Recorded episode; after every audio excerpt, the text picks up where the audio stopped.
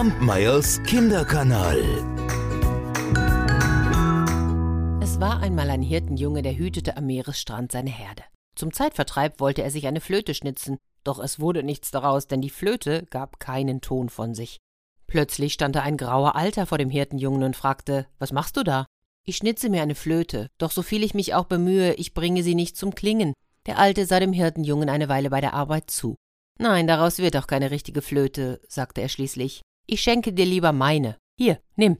Der Alte gab dem Hirtenjungen eine kleine Weidenflöte, und der Junge bedankte sich, und der Alte verschwand. Da blies der Hirtenjunge in die neue Flöte. Och, was war das schön! Die ganze Herde fing an zu tanzen. Es tanzten die Ochsen und die Kühe, es tanzten die Pferde, es tanzten die Schweine und die Schafe. Jedes Lebewesen, das die Flöte hörte, konnte nicht anders, es musste tanzen. Nur der Hirtenjunge stand ganz ruhig auf seinem Platz und alles andere tanzte. Schließlich wurde der Junge müde und hörte auf. Sofort endete auch das Tanzen. Da trieb er die Herde in den Stall und ging wieder an den Meeresstrand. Hier setzte er sich auf einen Stein und blies auf der Flöte. Und siehe da, das Wasser schäumte auf, die Fische kamen an die Oberfläche, und glaubt es oder glaubt es nicht, sie tanzten. Sie tanzten so lange, wie der Hirtenjunge auf der Flöte spielte. Eines Tages kam ein junger Musikant zum Hirtenjungen, blies auf seinem Instrument und behauptete, so gut wie ich kann niemand blasen. Er blies noch eine Weile, hörte dann aber auf und sagte, ach, wozu spiele ich überhaupt für dich? Aus dir wird doch sowieso nie ein Musikant, du mit deiner Weidenflöte.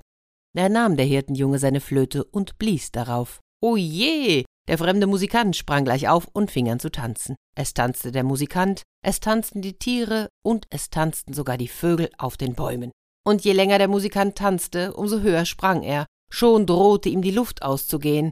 Da klammerte er sich verzweifelt an einen Ast und rief Bitte, bitte sei so gut und hör auf zu blasen, es ist genug, ich bin ganz erschöpft vom Tanzen. So gut wie du kann ich nicht aufspielen. Da hörte der Hirtenjunge auf, und der Fremde suchte schleunigst das Weite. Vom vielen Tanzen magerte aber das Vieh ab. Eines Tages wollte der Bauer nachsehen, wie sein Hirtenjunge das Vieh hütete und warum es immer magerer wurde. Er versteckte sich im Wald und beobachtete den Jungen. Dieser stand ruhig bei der Herde, und plötzlich fing er an, auf der Flöte zu blasen. Es tanzten die Herde und auch der Bauer, und sie hörten erst auf, als das Flötenspiel zu Ende war. Am Abend nahm sich der Bauer den Hirtenjungen vor und verbot ihm streng, beim Viehhüten auf der Flöte zu spielen. Nur dann durfte er spielen, wenn das Vieh weit weg war.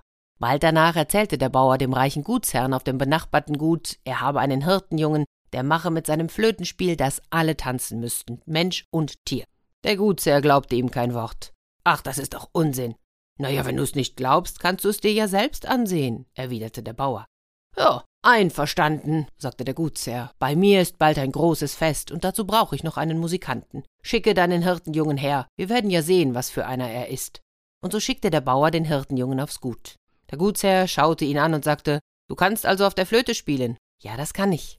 Ist es wahr, dass dann alle tanzen müssen, ob sie wollen oder nicht? Wieder bejahte der Hirtenjunge. Trotzdem wollte der Gutsherr es nicht glauben, und er sagte, wenn du es wirklich so gut machst, dass du durch dein Flötenspiel alle zum Tanzen bringst, gebe ich dir die Hälfte von meinem Gut und meine Tochter zur Frau. Und so wurde der Hirtenjunge bestellt, bei dem Fest aufzuspielen. Und warum auch nicht? Es war ja schließlich ein guter Lohn, der ihm da versprochen worden war. Und so trat er in den Saal des Gutshauses. Er nahm die Flöte an den Mund und begann zu spielen. Ach, du meine Güte, wie eilig hatten es da plötzlich die gnädigen Frauen und Fräulein. Es war, als ob es ihnen unter den Sohlen brannte, und den Herren erging es nicht anders. Alle sprangen von ihren Stühlen auf und fingen an zu tanzen. Es tanzten die dreijährigen Kinder und es tanzten die siebzigjährigen Opas. Auch der Pastor war zufällig auf dem Fest. Schnell klammerte er sich an den Ofen, um nicht tanzen zu müssen, doch es half nichts, die Beine gingen um die Wette auf und nieder. Schließlich machte der Hirtenjunge eine Pause. Der Pastor und die älteren Leute nahmen reißaus, bis sie die Flöte nicht mehr hören konnten. Die Jungen aber blieben im Saal. Da machte der Hirtenjunge wieder, dass sie tanzen mussten, und er ließ sie so lange tanzen, bis den jungen Mädchen und den jungen Männern die Stiefel in Fetzen von den Füßen hingen und die Strümpfe durchgewetzt waren. Da mussten sie barfuß weiter tanzen, bis das Fest zu Ende war. Der Hirtenjunge forderte nun seinen Lohn. Der Gutsherr dachte aber gar nicht daran, ihm die Hälfte von seinem Gut und auch noch die Tochter zu geben. Er bot ihm ein paar tausend Rubel als Lohn für die Mühe. Die Festgäste aber, die hörten das und sagten, Nein, nimm nicht das Geld von dem Herrn, fordere das halbe Gut und die Tochter, wie er es dir versprochen hat. Und so forderte der Hirtenjunge seinen Lohn. Der Gutsherr aber wollte nichts davon wissen. Da klagte der Hirtenjunge beim Gericht und der Gutsherr und der Junge wurden vor den Richter gerufen. Vor dem Richter, da sagte der Gutsherr, ja, er habe wohl versprochen, was der Junge fordere, jedoch so gut, wie er davon geredet hätte, ach, hätte der Junge gar nicht gespielt. Da sagte der Richter zum Jungen, spiel uns was vor, damit wir hören können, ob du gut spielst. Nein, nein, nein, nein, nein, rief da der Gutsherr ganz schnell, ich kann die Flöte nicht mehr hören. Das Gericht aber achtete nicht auf das Gezeter des Gutsherrn und forderte den Jungen auf zu spielen, und der Hirtenjunge spielte. Oh, das war ein Heidenspaß. Es tanzte der Gutsherr, es tanzten die Richter hinter dem Richtertisch, und der ganze Gerichtssaal wurde zum Tanzboden. Da riefen die Richter, der Junge hat recht, der Junge macht, dass alles tanzen muss. Der Hirtenjunge spielte weiter. Da rief der Gutsherr, gütiges Gericht, gerne gebe ich das halbe Gut dem Jungen und meine Tochter auch, nur er soll aufhören zu flöten.